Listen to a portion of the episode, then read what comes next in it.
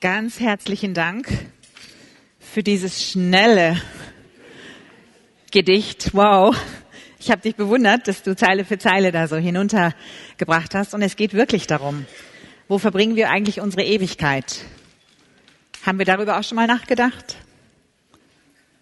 Ich wurde gerade eben gefragt von einer Frau, haben Sie eigentlich einen Personenschützer, wenn Sie durch den Wald laufen? Es ist jemand, der Sie auf Sie aufpasst. sollten Sie haben. Ja, wenn man sich fürchtet oder wenn man sagt, ich bin in Lebensgefahr, dann sollte man sich einen Personenschützer holen. Aber mein Leben liegt in Gottes Hand. Das habe ich mal ganz bewusst da hineingelegt. Und mit dem Tage, wo ich das getan habe, war die Furcht weg. Was ist Furcht? Furcht ist, dass irgendetwas passiert, was ich nicht kontrollieren kann, was ich nicht lenken kann. Und Gott möchte uns diese Furcht nehmen. Er sagt, in meiner Liebe gibt es keine Furcht. Und ich weiß, in dieser Welt gibt es ganz viele Momente, wo wir uns furchtbar fürchten, wo wir Angst bekommen, wo wir vielleicht sogar Schreckensmomente erleben, wo wir sogar ein Trauma erleben können, weil ein Überfall passiert ist oder ein Unfall oder etwas, was wir nicht kontrollieren konnten. Und dann sind wir plötzlich in Panik und wir werden plötzlich von Furcht beherrscht oder es kann eine Diagnose sein der Krankheit und sie kontrolliert mein Leben. Und Gott will uns aus dieser Furcht befreien. Und das können wir, wenn wir unser Leben ihm ganz neu anvertrauen. Es gibt einen Tag in unserem Leben, da öffnen wir unser Herz für Gott und sagen, komm in mein Leben, ich möchte mit dir zusammen mein Leben führen. Das ist dieser Tag, wo wir eine Wiedergeburt erleben können, wenn Gott uns begegnet und wir bekommen Frieden, weil wir Vergebung der Sünden haben. Aber dann gibt es immer wieder Momente in unserem Leben und die sollten wir sehr bewusst nutzen, wie heute, wo wir vielleicht mal ganz mutig sagen, Gott, ich gebe dir mein Leben. Alles, was ich bin und habe, alles, was mit meinem Leben zusammenhängt und meiner Familie und meinen Kindern, die natürlich ganz nah in meinem Leben sind, alles das übergebe ich in deine Hände. Ich lege mich in deine Hände. Ich bitte dich, dass du mich schützt und dass du mich führst und dass du mich bewahrst. Und ich habe diesen Tag mal so ganz bewusst erlebt, indem Gott mir begegnet ist, indem mir Jesus persönlich begegnet ist. Und da habe ich dann begriffen, wie real er ist wie nah er ist. Ich hatte mehrere Überfälle erlebt in Afrika. Das ist leider üblich, wenn man in arme Länder reist und wenn man aus der westlichen Welt ist, dann passieren solche Überfälle. Das war ein Moment, der sehr furchtbar war, weil man wollte uns umbringen. Man hatte große Macheten dabei und die Männer wollten uns töten. Und wir sind rausgekommen aus der Situation einfach nur, weil Gott uns geschützt hat. Und was ich in dem Moment nicht mitbekommen hatte, dass sich mein Herz für einen Moment so einer Panik geöffnet hat. Das ist ganz natürlich. Und von dem Tage an wurde ich krank. Ganz unerklärlich. Ich bin kerngesund. Also ich bin eine Frau, die von ihren Kindesbeinen an immer gesund war und immer kerngesund war. Und die Ärzte haben immer untersucht und haben gesagt, es gibt nichts bei ihnen auszusetzen. Und plötzlich wurde ich schwer krank. Ich bekam solche Krank Krankheit, dass ich innerhalb von Minuten ganz hohes Fieber bekam, dass ich solche Fieberschübe bekam und solche Schmerzen, dass ich sie nicht mehr ertragen konnte. Ich kann mich erinnern, dass es ging über ein halbes Jahr, dass ich mich manchmal auf dem Fußboden gedreht habe vor Schmerzen und geschrien habe vor Schmerzen. Mein Mann hat mir gesagt, in den Momenten bin ich immer aus dem Haus gegangen. Ich konnte es nicht ertragen, weil ich konnte diese Hilflosigkeit nicht ertragen, dass ich dir jetzt nicht helfen konnte, weil nichts wirkte, gar nichts wirkte. Und ich habe nicht verstanden, was mit mir los war, weil es hatte sich ja sonst gar nichts geändert. Es war doch normal weitergegangen, unser Leben. Und mein Mann war in meiner Nähe und ich war geschützt. Aber diese Panikattacken wurden immer schlimmer. Und ich bin von Arzt zu Arzt gefahren und die haben mich untersucht und jeder hat das Gleiche gesagt, was man mir immer schon gesagt hatte. Sie sind komplett gesund. Es gibt keinen Grund für ihre Krankheit. Man kann rein medizinisch keinen Grund finden, warum sie so krank sind. Und dann ging es mir wieder einige Tage besser und plötzlich ging es wieder mit diesen Fieberschüben los und mit diesen irrsinnigen Schmerzen. Und Schmerzen meine ich, ähm, ich dachte damals, ich habe Gallensteine, also eine Geburt ist dagegen gar nichts, gegen diese Schmerzen, die ich da hatte. Und dann bin ich eines Tages mit meiner Verzweiflung, und ich glaube, das ist immer der Moment, auf den Gott so sehr wartet. In meiner ganz tiefen Verzweiflung bin ich zu Gott gegangen und habe gesagt, Gott, bitte gib mir jetzt eine Antwort. Was ist mit mir los? Ich komme hier nicht weiter. Ich habe Schmerzen, ich habe Fieberschübe und ich komme nicht aus dieser Situation raus. Und sobald wir ganz ernsthaft von tiefstem Herzen zu ihm sprechen, antwortet er. Und das müssen wir lernen, zuzuhören. Und dann hat Gott mir geantwortet und dieses Antworten ist jetzt nicht eine Stimme, wie ihr meine hört über das Mikrofon, sondern es war eine Stimme in meinem Herzen, die plötzlich ganz klar war. Du hast dein Herz für einen Geist der Furcht geöffnet und ich habe dir nicht diesen Geist der Furcht gegeben. Und mir war sofort klar, dass das eine dämonische Attacke war. Es gibt Gott und Gutes, es gibt genauso den Satan und Böses. Und es gibt auch dämonische Geister und die können Menschen tatsächlich quälen. Und damals habe ich etwas ganz Simples gemacht. Ich habe mich niedergekniet an meinem Stuhl, wo ich gerade war, ganz alleine, und ich habe gesagt, im Namen Jesu, ich gebiete dir, du Geist der Furcht, verlass mich jetzt. In der Bibel steht, Gott hat uns nicht den Geist der Furcht gegeben, sondern der Kraft, der Liebe und der Besonnenheit oder Selbstdisziplin. Und ich war sofort frei. Ich wusste es. Ich war frei. Ich habe danach keine Furcht mehr gehabt. Ich habe danach keine Fieberschübe mehr bekommen. Ich habe danach keine Krankheit mehr gehabt. Ich wusste, ich war frei. Und das war für mich so eindrücklich, zu erleben, dass wir einfach, wenn wir uns demütigen unter die Hand Gottes, das heißt, wir unterstellen uns Gottes Autorität und dann im Namen Jesu dem Teufel gebieten, so steht es, dann wird er von uns fliehen. Oder den Dämonen, den Geistern, die uns quälen wollen. Und diese Welt ist voll mit solchen Panikgeistern, mit solchen Angstgeistern, die Leute dazu bringen, dass sie im Fahrstuhl nicht mehr fahren mögen, nicht mehr durch einen Tunnel fahren mögen. Ich habe Freunde, die fahren nicht durch einen Tunnel, weil dann kriegen sie Panikattacken, Schweißausbrüche, Angstzustände, Panikattacken oder auch in Menschenmengen oder wo auch immer. Und ich möchte euch ermutigen, heute Nachmittag, wenn ihr das habt in eurer Verwandtschaft, Freundschaft, in euren eigenen Leben, dann sagt einfach im Namen Jesu, weiche von mir. Das ist das Wort, was wir sagen sollen. Weiche von mir, du Geist der Furcht. Weiche von mir, du Geist der Krankheit oder der quälenden Krankheit. Denn diese Attacken waren auch nicht angenehm. Und Gott setzt uns frei. Ich wollte diesen Gott kennenlernen. Das habe ich euch am ersten Teil erzählt. Der alles kann, der alles vermag.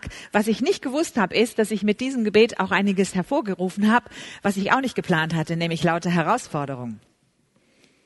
Und ich sage euch nochmal etwas ganz deutlich. Gott führt dich nicht in eine schwierige Situation, um zu sagen, Ätschi Bätschi, wusste ich doch, du schaffst das nicht, sondern um dir zu zeigen, was er kann. Weil sein Hobby, seine Lieblingsbeschäftigung sind Wunder. Er liebt es, uns zu überraschen mit seiner Kraft und mit seinen wunderbaren Machterwirkungen. Und wir müssen sie nur zulassen in unserem Leben. Wir müssen sie einladen in unser Leben, dass sie hineinkommen eine wesentlich härtere Demonstration war, als ich anfing, für eine Stadt zu beten, was nicht ganz ungefährlich ist, weil man so einer Stadt, das sieht erstmal aus wie Häuser und Menschen, aber da gibt's dann auch noch andere Mächte in so einer Stadt, die diese Stadt beherrschen, beziehungsweise die Einfluss haben in dieser Stadt. Und ich hatte den Auftrag zu beten und ich war in einer Gruppe von Betern und wir haben gebetet, dass Gott in dieser Stadt Wunder tut, dass Menschen frei werden, dass Menschen wieder Jesus erkennen, dass sie überhaupt zur Wiedergeburt kommen, dass sie überhaupt zum Glauben finden. Und ich glaube, dass wir in unseren Städten das dringend wieder tun müssen.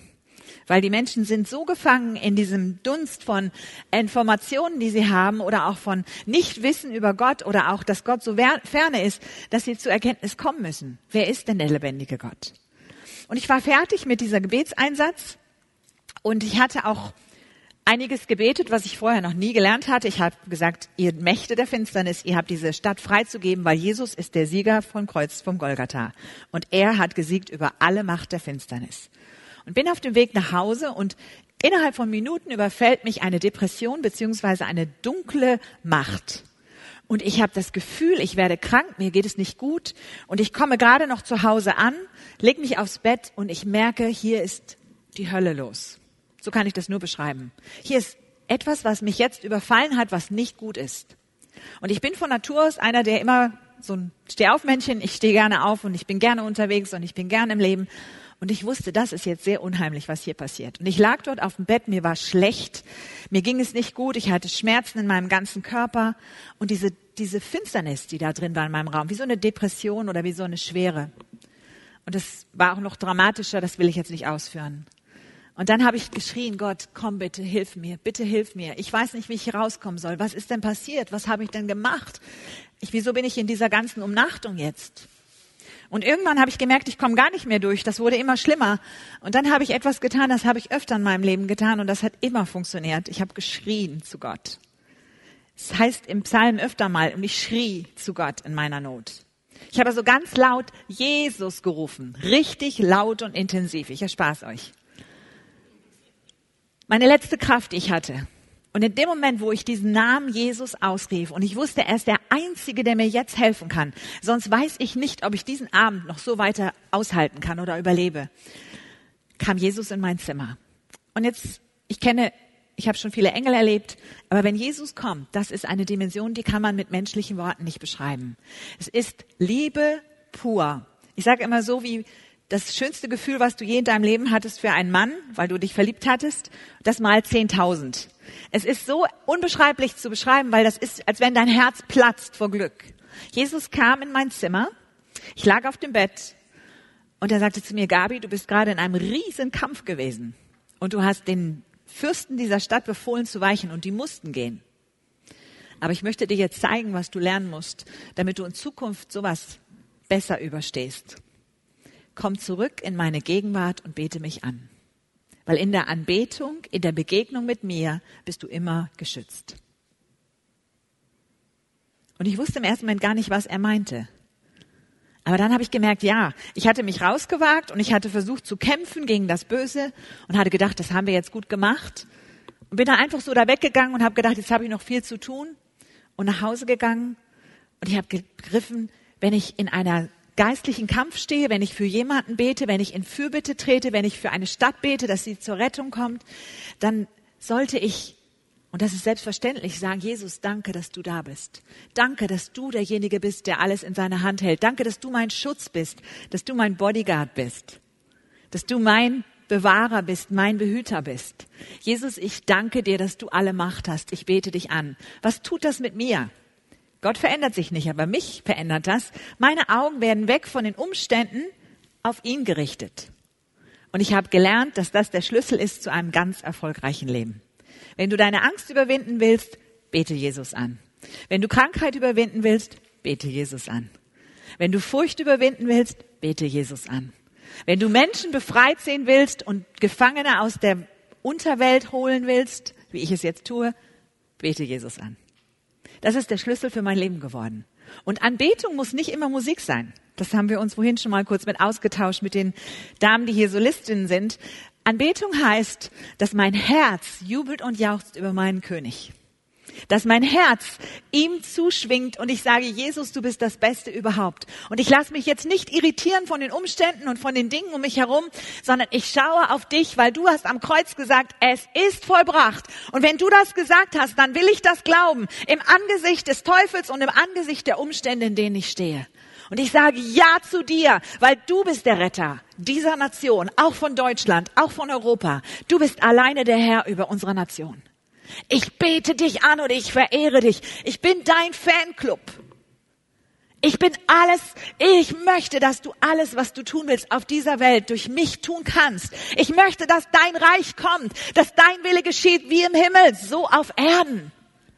Und das muss mit etwas Leidenschaft kommen. Das können wir nicht immer nur am Sonntag so beten, Herr, dein Reich komme und dein Wille geschehe wie im Himmel, so auf Erden. Das ist ein Reich mit Herrlichkeit, mit Vollmacht, mit Autorität. Das ist ein Königreich. Das soll auf die Erde sichtbar kommen und das soll auch etwas ausrichten. Gut. Und dann war Jesus in meinem Zimmer und er hat mir noch andere Dinge erklärt und dann hat er gesagt, Gabi, ich möchte, dass du weißt, dass ich dir in meinem Wort alles gegeben habe, was du brauchst. Zweifle nie mehr an meinen Worten. Und dann habe ich gesagt, Jesus, du kannst mir jetzt die Hände auflegen, damit es mir wieder besser geht. Ich brauche Kraft, dass ich jetzt aufstehen kann, weil ich spürte, dass ich noch sehr, sehr schwach war. Ich war immer noch von diesem Fieber und diesem Angriff unglaublich geschwächt. Und dann lächelte er mich an und er sagte, zweifle nicht mehr. Und dann ging er. Und ich dachte, warum hält er mir jetzt nicht einfach seine Hand hin und sagt, komm Mädchen, steh auf. Und in dem Moment begriff ich, er wollte mich in seine Dimension ziehen, wo er lebt. Und das ist der Glaube. Der Glaube ist einfach im Angesicht der Tatsachen zu, auf die nächste Stufe zu gehen und zu sagen, Herr, aber du sagst, es ist möglich. Hier unten habe ich Schmerzen und es geht mir richtig, ich sage das Wort jetzt nicht, aber richtig schlimm. Und ich vertraue dir, dass ich im Angesicht der Schmerzen, der Übelkeit, des Fiebers in deine Dimension gehe und ich vertraue dir, dass du das besiegt hast. Ist einfach nur eine Willensentscheidung. Und sobald du das tust, beginnt eine neue Dimension. Und dieser komische Glaube, den manche Christen haben, ich habe doch jetzt 15 Mal gebetet, es hat nichts funktioniert, der Pastor hat mir die Hände aufgelegt, es war nichts besser, im Gegenteil, mir geht's immer schlimmer. Den kannst du gerade mal einsacken, weil da ist nicht Jesus. Das ist dein Machen von irgendwas. Er möchte, dass wir rausgehen aus unserem Leid und unserem Selbstumdrehung und diesem Selbstmitleid, mir geht's jetzt so schlecht, hinein in die Dimension, wo ich sage, Gott, mir geht's richtig schlecht, das ist die Tatsache, aber der Glaube sagt, mir ist alles möglich, weil du es, weil du es kannst. Und dann habe ich Folgendes gemacht. Ich bin aus dem Bett gerollt, weil ich mich nicht aufrichten konnte. Mir war zu übel. Ich bin auf allen Vieren ins Bad gekrabbelt, habe mich hochgerichtet, mich gewaschen und habe gesagt, im Namen Jesu Christi, ich bin geheilt. Und diese Kraft, die Christus von den Toten auferweckt hat, die lebt in mir. Und ich glaube ihr.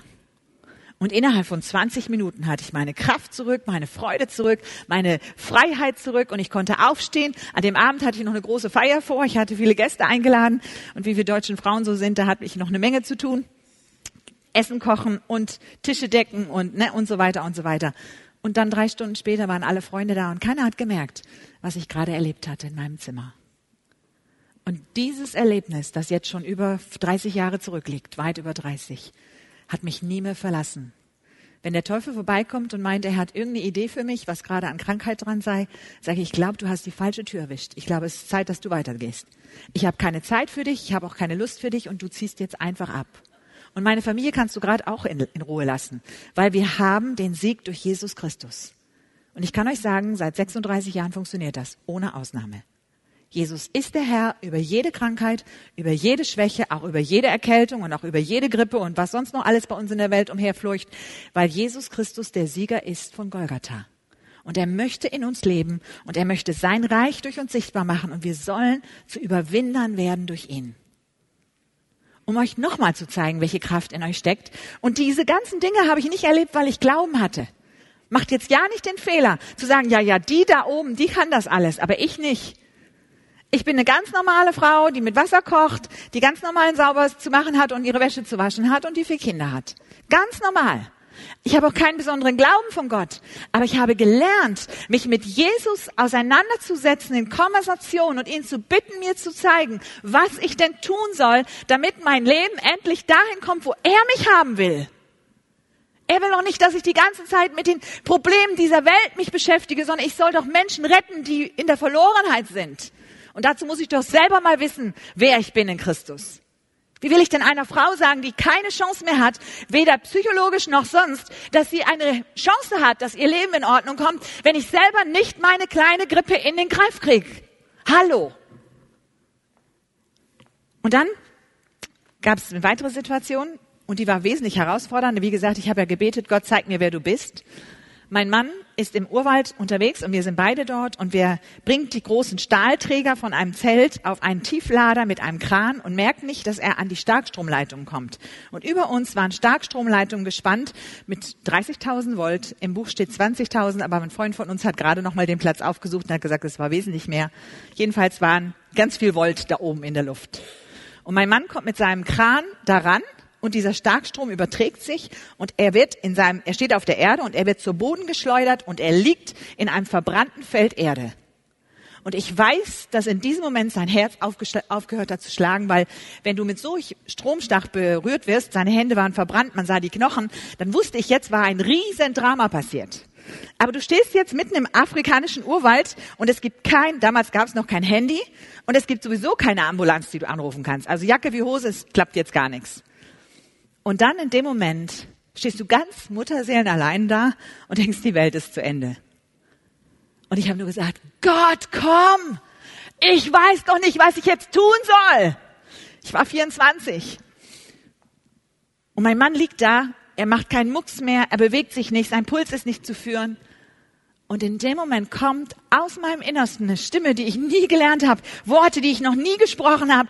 Und ich denke, wow. Und ich sage, Tod, weiche von ihm, steh auf in Jesu Namen. Und mein Mann steht auf, guckt mich an und sagt, wir müssen weiterarbeiten. Und in dem Moment wird mir bewusst, was hier passiert. Dass hier eine Finsternismacht versucht, ihn auf die Erde zu bringen und die Kraft Gottes einfach in meinen Worten da ist, um ihn wieder aufzurichten von den Toten. Wir sollen größere Werke tun, sagt Jesus. Das heißt, er lebt in uns, er will durch uns diese Werke tun. Und wenn wir nicht mehr weiter wissen, und das wissen wir meistens nicht, dann ist er stark in uns. Und ich möchte euch einfach nur ermutigen heute, wenn du dich ihm anvertraut hast, bist du mit einer Kraft in Berührung gekommen, die über alle Kraft dieser Welt steht. Bist du mit einer Herrlichkeit in Berührung gekommen, die weit über das ist, was du dir vorstellen kannst. Und das ist ja nicht der, das Ende, sondern der Anfang der Wunder, die Gott in deinem Leben tun will. Er möchte sich verherrlichen. Es gibt hier ein Wort im Psalm 92, Vers 11. Doch du hast mich stark gemacht, sagt der Schreiber, wie einen jungen Stier und mit frischem Öl hast du mich gesalbt. Gott sagt, ich will dich salben. Salben heißt berühren.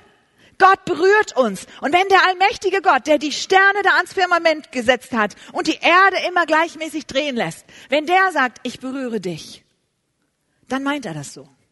Und dann meint das nicht, dass du mal eine kleine Gänsehaut bekommst und sagst, oh, hier war, glaube ich, Gott. Ich glaube sogar, dass die Leute, die immer was fühlen, gar nicht unbedingt Gott fühlen, sondern das ist einfach die Seele, die sich freut. Aber die Gegenwart Gottes sollte da sein. Gott will euch berühren, heute hier an diesem Ort. Er will euch salben. Er will euch stark machen wie ein Stier, dass ihr nicht bei jeder kleinen Schwierigkeit einsackt und sagt, oh, Hilfe, jetzt ist die Welt schon wieder zu Ende. Nein, die Welt fängt gerade an. Und ich habe eins gelernt und das habe ich meinem Team beigebracht, das können die auswendig. Immer wenn du nicht weiter weißt, wenn es keinen Weg mehr gibt, wenn es keine Lösung mehr gibt und der Arzt sagt, die Diagnose ist tödlich und da ist keine Chance, ist es der Moment, wo Gott auftritt und sagt, und alle, alle Gewalt ist gegeben, mir im Himmel und auf Erden. Das ist immer der Anfang Gottes. Und wenn ihr euch das mal merkt, immer wenn ihr nicht weiterkommt, wenn die Finanzen zu Ende sind, wenn die Ehe zerbrochen scheint, wenn die Beziehung nicht mehr funktioniert, wenn ihr dann Gott einschaltet und sagt, Herr, ich habe keine Lösung, weiß nicht, was ich tun soll, hilf mir, sagt er endlich mal wieder eine, die das kapiert hat. Sie braucht mich. Und du musst gar nicht laut sein. Ich bin halt ein temperamentvollerer Mensch, aber du kannst das in deiner ganz leisen Art und Weise machen. Herr, hilf mir. Er hört das. Er hört jede Art und Charakter von Menschen. Er hat euch ja gemacht, ne? Also er hört euch.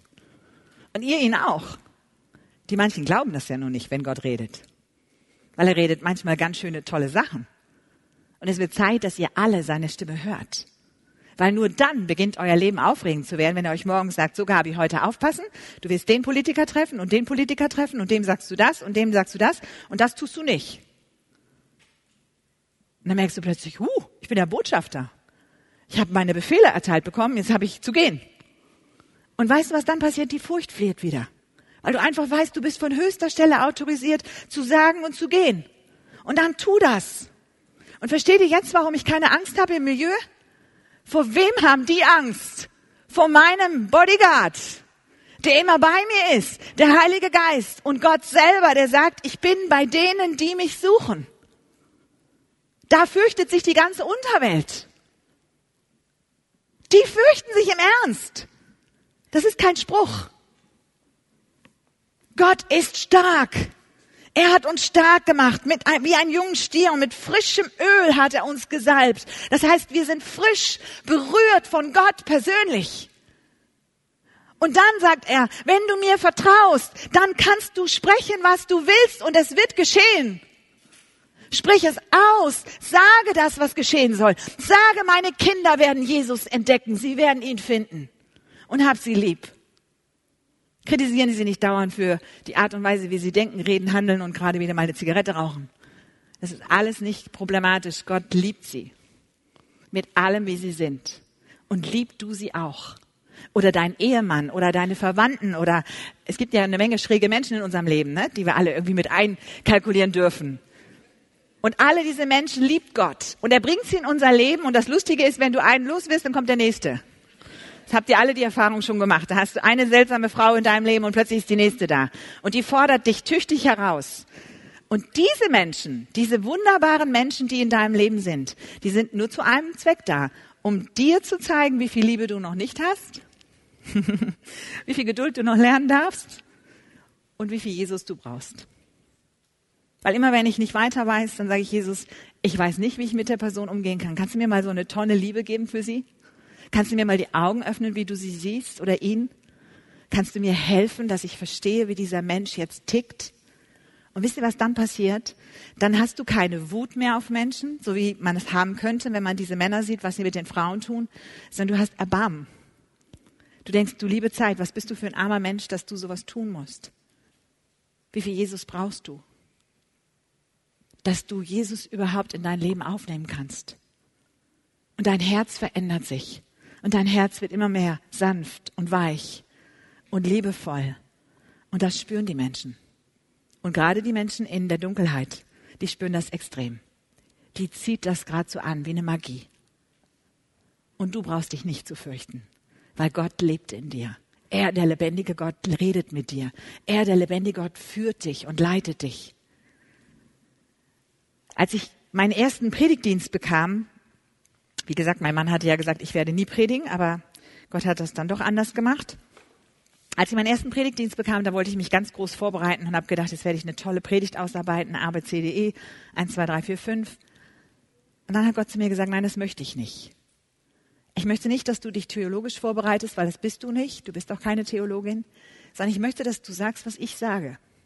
Dass du dich abhängig machst von mir. Dass jedes Mal, wenn du deinen Mund aufmachst, ich reden darf. Und nicht das, was du denkst. Das ist jetzt 38 Jahre her. Und seit 38 Jahren reise ich Land auf Land ab, europaweit und weltweit und spreche zu Hunderttausenden von Menschen. Jedes Jahr zu mindestens 15.000 Menschen. Ich zähle sie. Ich zähle die Menschen, die anwesend sind, um dann nachher zu addieren. Und ich bin jedes Mal abhängig von dem Heiligen Geist, dass er mir ein Wort gibt für die Menschen, die dort sind. Das sind Pastoren, Prediger, Leiter, Männer, Frauen, egal was, Kinder, Jugendliche, das ganze Repertoire rauf und runter. Aber es hat mir etwas gezeigt von der Größe Gottes, weil er hat noch nie eine Botschaft verpasst. Er weiß immer, was die Herzen der Menschen brauchen und er weiß immer, was die Antwort ist. Und Gott hat immer Worte der Ermutigung und der Erbauung. Und Gott hat immer Worte, die wirklich wirken.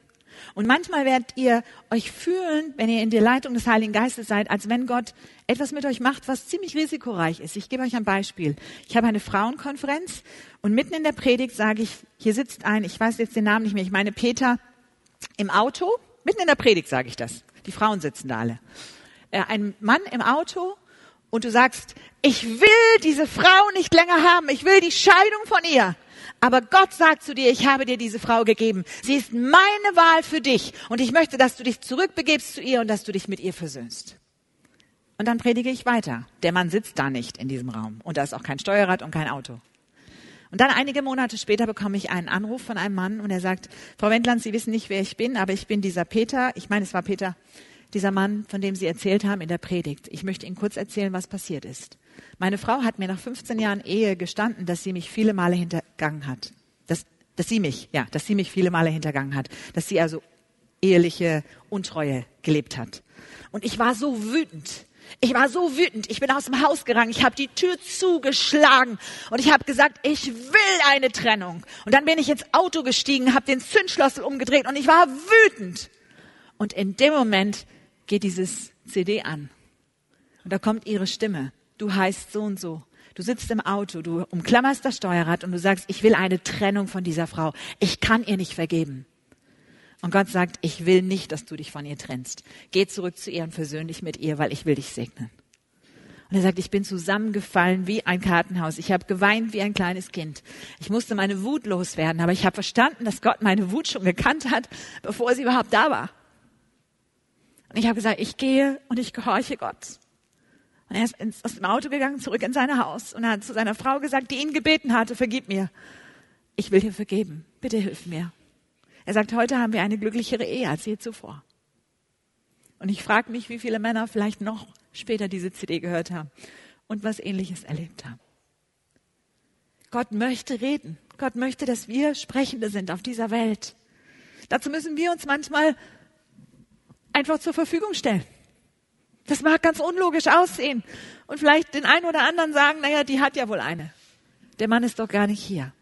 Aber Gott benutzt das, Und Gott rettet Menschen und er rettet Ehen und er rettet Familien und er will, dass wir mit ihm zusammenarbeiten, damit sein Reich gebaut wird. Wir haben eine Macht, die ihr euch gar nicht vorstellen könnt. Eure Gebete sind wie Dynamit, die jede Mauer zerschellen lassen können. Eure Gebete verändern Menschenleben. Ein weiteres Beispiel. Eine meiner Streetworkerinnen lief durch den Straßenstrich und sie sah eine Frau, die schwer verletzt war und sehr schlimm im Zustand war und sie wollte mit ihr reden aber der Zuhälter kam immer dazwischen und hat sie wieder weggedrängt.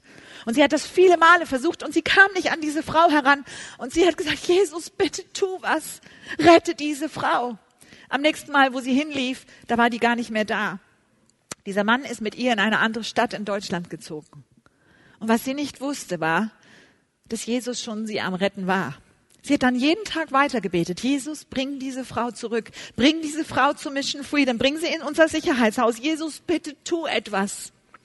Was passierte war, sie, dieses Pärchen ging in eine andere Stadt und dort waren auch Christen unterwegs im Streetwork. Die haben die gleiche Dilemma gesehen und kamen auch nicht an die Frau heran.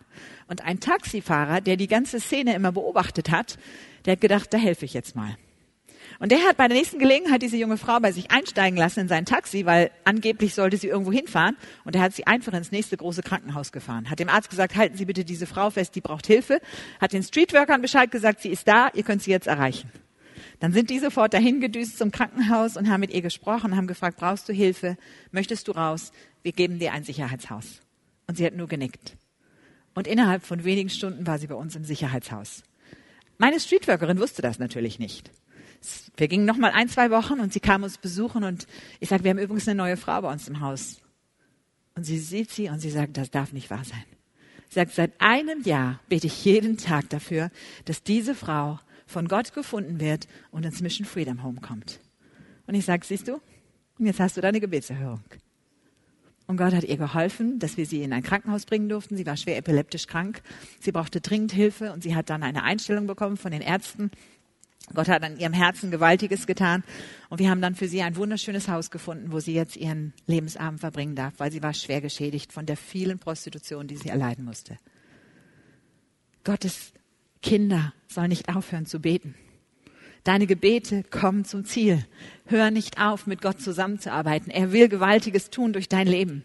Er will Menschen retten durch deine Gebete. Er will Menschen verändern durch deine Gebete. Deine Verwandten, die vielleicht völlig unmöglich scheinen, können zurückfinden zu Jesus, wenn du nicht aufgibst. Und jetzt etwas ganz Weises. Jeder von uns bekommt jeden Tag die Kraft, und die Freude, die er braucht, um einen tollen Tag zu haben. Das hat Jesus mir verheißen. Er hat gesagt, ich gebe jedem Menschen jeden Morgen die Kraft, damit er den Tag gut meistern kann. Aber, und jetzt kommt der Hammer, jeder negative Gedanke, wie, oh, muss ich heute schon aufstehen? Oh, das Wetter, nein, da habe ich ja null Bock drauf. Und dann geht's schon los. Oh, der Kaffee schmeckt nicht. Und meine Kinder waren wieder zu spät. Und dies und das und jenes. Und wir kommen in so einen Negativstrudel von lauter Complaints und Beschwerden und Unruhe und Stress und jeder negative Gedanke, hört genau zu, nimmt dir die Kraft, die du für den Tag bekommen hast. Das ist so, als wenn du deine kleine, ähm, deinen Tank an deinem Auto immer mit einem Loch versehen hast. Und bei jedem negativen Gedanken läuft Sprit einfach aus deinem Tank. Und du wunderst dich, dass du schon bei Kilometer fünf alle bist. Und für den Rest des Tages wird nichts mehr. Und du bist nur noch müde und enttäuscht und wütend und dieser liebe Gott, der ist eigentlich schuld an allem. Aber die Wahrheit ist, Gott gibt jeder Person auf der Erde die Kraft, die sie braucht, damit sie einen erfolgreichen und schönen Tag leben kann. Und wie hält man den Tank beieinander? Gott, ich danke dir, dass ich aufgewacht bin. Danke, dass du heute da bist. Danke, dass ich mit dir einen coolen Tag haben werde. Ich weiß zwar noch nicht, was du geplant hast, aber ich mache alles mit. Danke, dass du heute wieder Überraschungen hast. Danke, dass heute Wunder sein werden. Ich will einige sehen. Danke, dass du heute in Wiedenest bist und dass du die Frauen so inspirieren wirst. Die werden hier rausgehen, die werden fliegen wie Adler und werden nicht mehr müde und nicht mehr matt, weil das ist das die Verheißung, die Gott uns gegeben hat. Aufsteigen mit Flügeln wie Adler, laufen und nicht matt werden, wandeln und nicht müde werden. Ihr braucht nicht müde und matt zu sein, wenn ihr die Kraft Gottes in eurem Leben lasst und wenn ihr sie vervielfältigt. Jesus, ich danke dir, dass meine ganze Familie gerettet wird. Ich danke dir, dass mein Chef heute von dir hören wird. Ich danke dir, dass es irgendwo heute einen Menschen gibt, der deine Hilfe braucht. Fangt mal so an zu beten und zu erwarten. Ihr werdet euch wundern, wie viel Jesus in eurem Leben ist. Er, fühl, er fühlt sich mega cool in deiner Gegenwart. Und zwischendurch sagt er dann mal, Gabi, kannst du dich mal hinsetzen? Können wir mal einen Tee trinken? Kannst du einfach mal zur Ruhe kommen? Weil ich gehöre zu der Sorte, die ein bisschen zu viel macht. Es gibt ja auch die Frauen, die wenig und andere, die machen zu viel. Und dann sagt er mal, Gabi, kannst du dich mal hinsetzen? Können wir mal reden in Ruhe? Vielleicht kennt ihr das auch. Und wenn ich dann meine Ruhepause habe, dann sagt er so, jetzt komm, jetzt machen wir noch einen Anspruch. Und jetzt, komm, jetzt zeige ich dir, was ich tun kann. Und ich bin die, die am meisten beschenkt ist. Ich muss abends in mein Tagebuch einschreiben, was Jesus alles gesagt und getan hat. Und ich darf es denen erzählen, die um mich herum sind. Und Leute, das steckt an. Das ärgert, aber das steckt an. Die, die das nicht hören wollen, die sind natürlich mega angepickt. Immer du. die habe ich auch. ich kann dich nicht ab. Du erzählst immer nur von Wundern Gottes. Ich sage, von was soll ich denn erzählen? Und außerdem, was nützt es dir, wenn ich dir sage, dass es auch Dinge gibt, die nicht klappen? Bringt dir das was? Nein. Ist doch viel schöner, wenn ich dir erzähle, dass heute eine Frau geheilt ist, dass ein Herz geheilt wurde, dass eine traumatisierte Person gerettet wurde, dass wieder jemand aus dem Gefängnis entlassen wurde, dass wieder jemand Arbeit gefunden hat, dass ich wieder einen Chef gefunden habe, der meine Frau eingestellt hat, dass ich wieder jemanden gefunden habe, der Verständnis hat, der eine Bibelschule hat, der meine Frau aufnimmt. Es ist doch viel schöner. Und ich gebe doch Jesus die Ehre. Es geht nicht um mich, es geht um ihn. Lebt für ihn, mit ihm und durch ihn. Und du wirst keine Ausfall von Energie haben. Was sagt er im Psalm 92, 11? Doch du hast mich stark gemacht wie einen jungen Stier. Das dürft ihr Frauen auch sagen. Und mit frischem Öl hast du mich gesalbt. Und im Psalm 119, es gibt jetzt jede Menge Bibelverse, ich gebe sie euch einfach mal. Psalm 119, Vers 93. Ich will deine Gebote niemals vergessen, denn durch sie hast du mir neu Glück und Gesundheit geschenkt. Durch was bekommen wir Gesundheit und Glück? Durch die Gebote Gottes. Du sollst nicht eifersüchtig sein. Du sollst nicht begehren, was dein Nächster für ein schönes Auto hat, dass er schon wieder einen Urlaub machen darf. Du sollst zufrieden sein mit dem, was ich dir gegeben habe, weil ich schenke dir auch einen Urlaub, aber wenn, erst wenn du gelernt hast, dass du nicht eifersüchtig bist. Ja. Ich habe 38 Jahre ohne ein Gehalt gelebt, nur aus dem Glauben.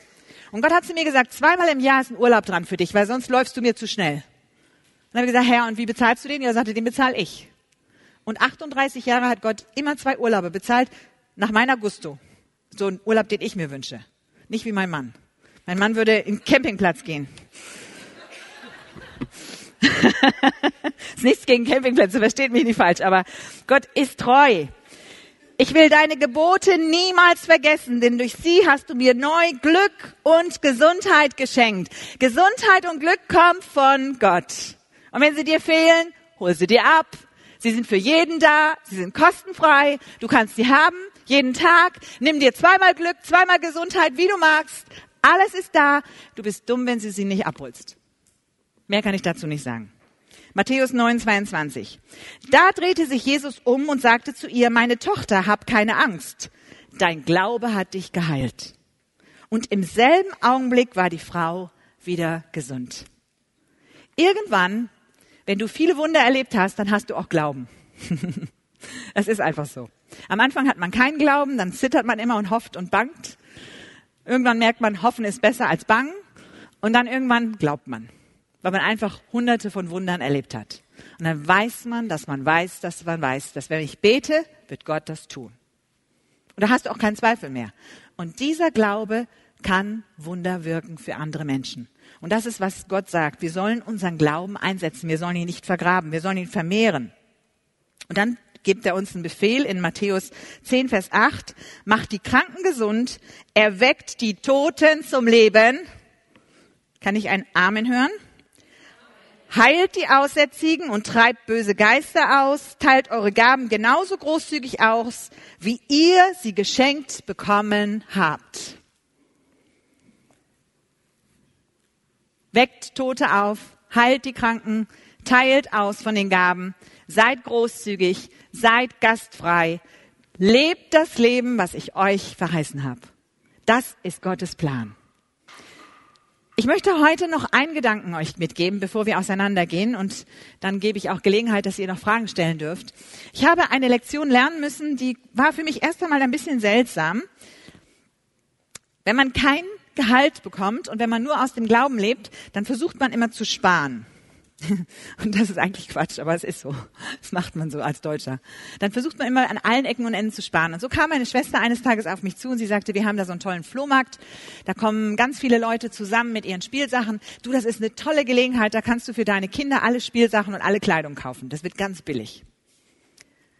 Und ich wollte bei ihr einsteigen in den Wagen und in dem Moment kommt der Heilige Geist und sagt zu mir, wo willst du hin? Dann habe ich gesagt, zum Flohmarkt. Habe ich dir das erlaubt? Habe ich gesagt, warum, muss ich fragen? Ich war ganz erstaunt. Und habe ich gesagt, was soll ich denn? Du gehst da nicht hin. Ich sage, Herr, warum nicht? Das ist der Ort, wo die Leute ihren Dreck wegwerfen. Und ich will nicht, dass du zu diesem Flohmarkt gehst. Wow. Und dann bin ich erst, habe ich gesagt zu meiner Schwester, du Schwesterlein, sorry, aber ich fahre nicht mit. Und dann kam irgendwie ein paar Wochen später wieder eine Gelegenheit und dann sagt sie, komm, steig ein, heute ist wieder Flohmarkt. Und ich wollte in den Wagen steigen und dann kommt der Heilige Geist zu mir und sagt, was tust du jetzt? Und ich habe gesagt, ich will wieder zu diesem Flohmarkt fahren. Und er hat gesagt, ich möchte nicht, dass du dahin fährst. Und ich habe gemerkt, dass das Gott jetzt sehr ernst war. Und das war wirklich so wie, als wenn ich, oh, ich muss lernen zu gehorchen. Und an dem Tag oder einige Tage später kam eine Frau auf mich zu und sie sagte, Frau Wendland, Sie brauchen für Ihre Kinder doch bestimmt Spielsachen. Sie dürfen sich alle Spielsachen kaufen, die Sie möchten. Ich zahle alle Rechnungen. Dann kam eine andere Frau zu mir und sie sagte, Frau Wendland, Sie brauchen bestimmt als Missionarin Kleidung für Ihre Kinder für ein Jahr. Kaufen Sie sich selber und alles, was Sie für Ihre Kinder kaufen, ich bezahle die Rechnung. Und plötzlich habe ich Gott verstanden. Er in seiner Majestät wollte diesen Menschen eine Chance geben, mich zu segnen, aber er wollte mir zeigen, wenn ich ihn frage, was ich tun soll und wo ich meine Dinge kaufen soll, dass ich in den Segen Gottes komme. Diese Lektion habe ich nie mehr vergessen und bin seitdem nie mehr auf einem Flohmarkt gewesen. Jetzt keine Sorge. Es ist jetzt nichts, dass ich jetzt gegen Flohmärkte spreche. Bitte mach mich jetzt hier nicht, dass ihr denkt, ich bin jetzt eine neue Lehrerin für Nicht-Flohmärkte. Gar nicht. Aber ich möchte euch einfach sagen, wenn ihr im Heiligen Geist wandelt und wenn ihr mit Gott ganz eng zusammenbleiben wollt, dann müsst ihr lernen zu gehorchen. Vielleicht bedeutet das, dass ihr einmal nicht zu einem Familientreffen gehen sollt oder dass ihr nicht zu einem Fest gehen sollt oder nicht zu irgendwas gehen sollt, wo ihr denkt, da kann ich doch einfach hingehen. Weil Gott einen Segen für euch bereithält, der so viel größer und genialer ist, als wenn man auf dem Flohmarkt sich den Müll da zusammensammelt. Dass man in ein Geschäft gehen darf und die Spielsachen einfach kaufen darf, die man kaufen möchte. Weil Gott sagt, ich möchte dich verwöhnen. Ich möchte dir zeigen, wie großzügig ich bin. Ich möchte dir geben, was ich habe. Ich habe einen Gott kennengelernt, der sowas von großzügig ist. Das hat mich wirklich umgehauen. Und in diesem Großzügigkeit darf ich leben. Gott schenkt uns das und es ist nicht nur für einige, sondern es ist für alle. Macht die Kranken gesund, erweckt die Toten zum Leben, heilt die Aussätzigen, treibt böse Geister aus, teilt eure Gaben genauso großzügig aus, wie ihr sie geschenkt bekommen habt. Und dann in Matthäus 11, Vers 5, der letzte Vers. Blinde sehen, Gelähmte gehen, Aussätzige werden gesund, Taube hören, Tote werden vom, zum Leben erweckt und den Armen wird die frohe Botschaft verkündigt. Das ist unser Auftrag. 2017 für Deutschland. Nichts weniger. Tut das, was Jesus tun möchte. Und das Reich Gottes wird sichtbar werden unter uns. Und hört auf, euch mit der Theologie auseinanderzusetzen, ob das jetzt funktioniert oder meine Gemeinde das tut oder nicht meine Gemeinde das tut. Meine Gemeinde tut das auch nicht immer. Aber deswegen darf ich es tun, weil ich habe den Auftrag von Gott. Und ich möchte gehorsam sein. Nur die, die Gott folgen und gehorsam sind, werden alles ererben. Und in diesem Sinne möchte ich euch senden in dieses neue Zeitalter, in das wir hineintreten werden weil Gott etwas Neues tun wird in unserem Land. Es wird unser Land verändern und jeder von euch ist gerufen, aufzustehen, klar Flagge zu zeigen, dass du Christ bist und was für Werte du lebst und mit wem du dich einlässt und mit wem du dich nicht einlässt. Und ich bitte euch, fangt an, ein heiliges Leben zu führen, das Gott wohlgefällig ist, weil nur dann werdet ihr die Kraft Gottes in eurem Leben erleben. Fangt an zu glauben, dass Gott euch geheilt hat. Fangt an zu glauben, dass er euch versorgt. Fangt an zu begreifen, das Reich Gottes ist mitten unter uns. Wir leben darin, wir dürfen darin weben und wir sollen es demonstrieren. Und die Welt soll es sehen. Und das wird sie überzeugen. Nichts anderes.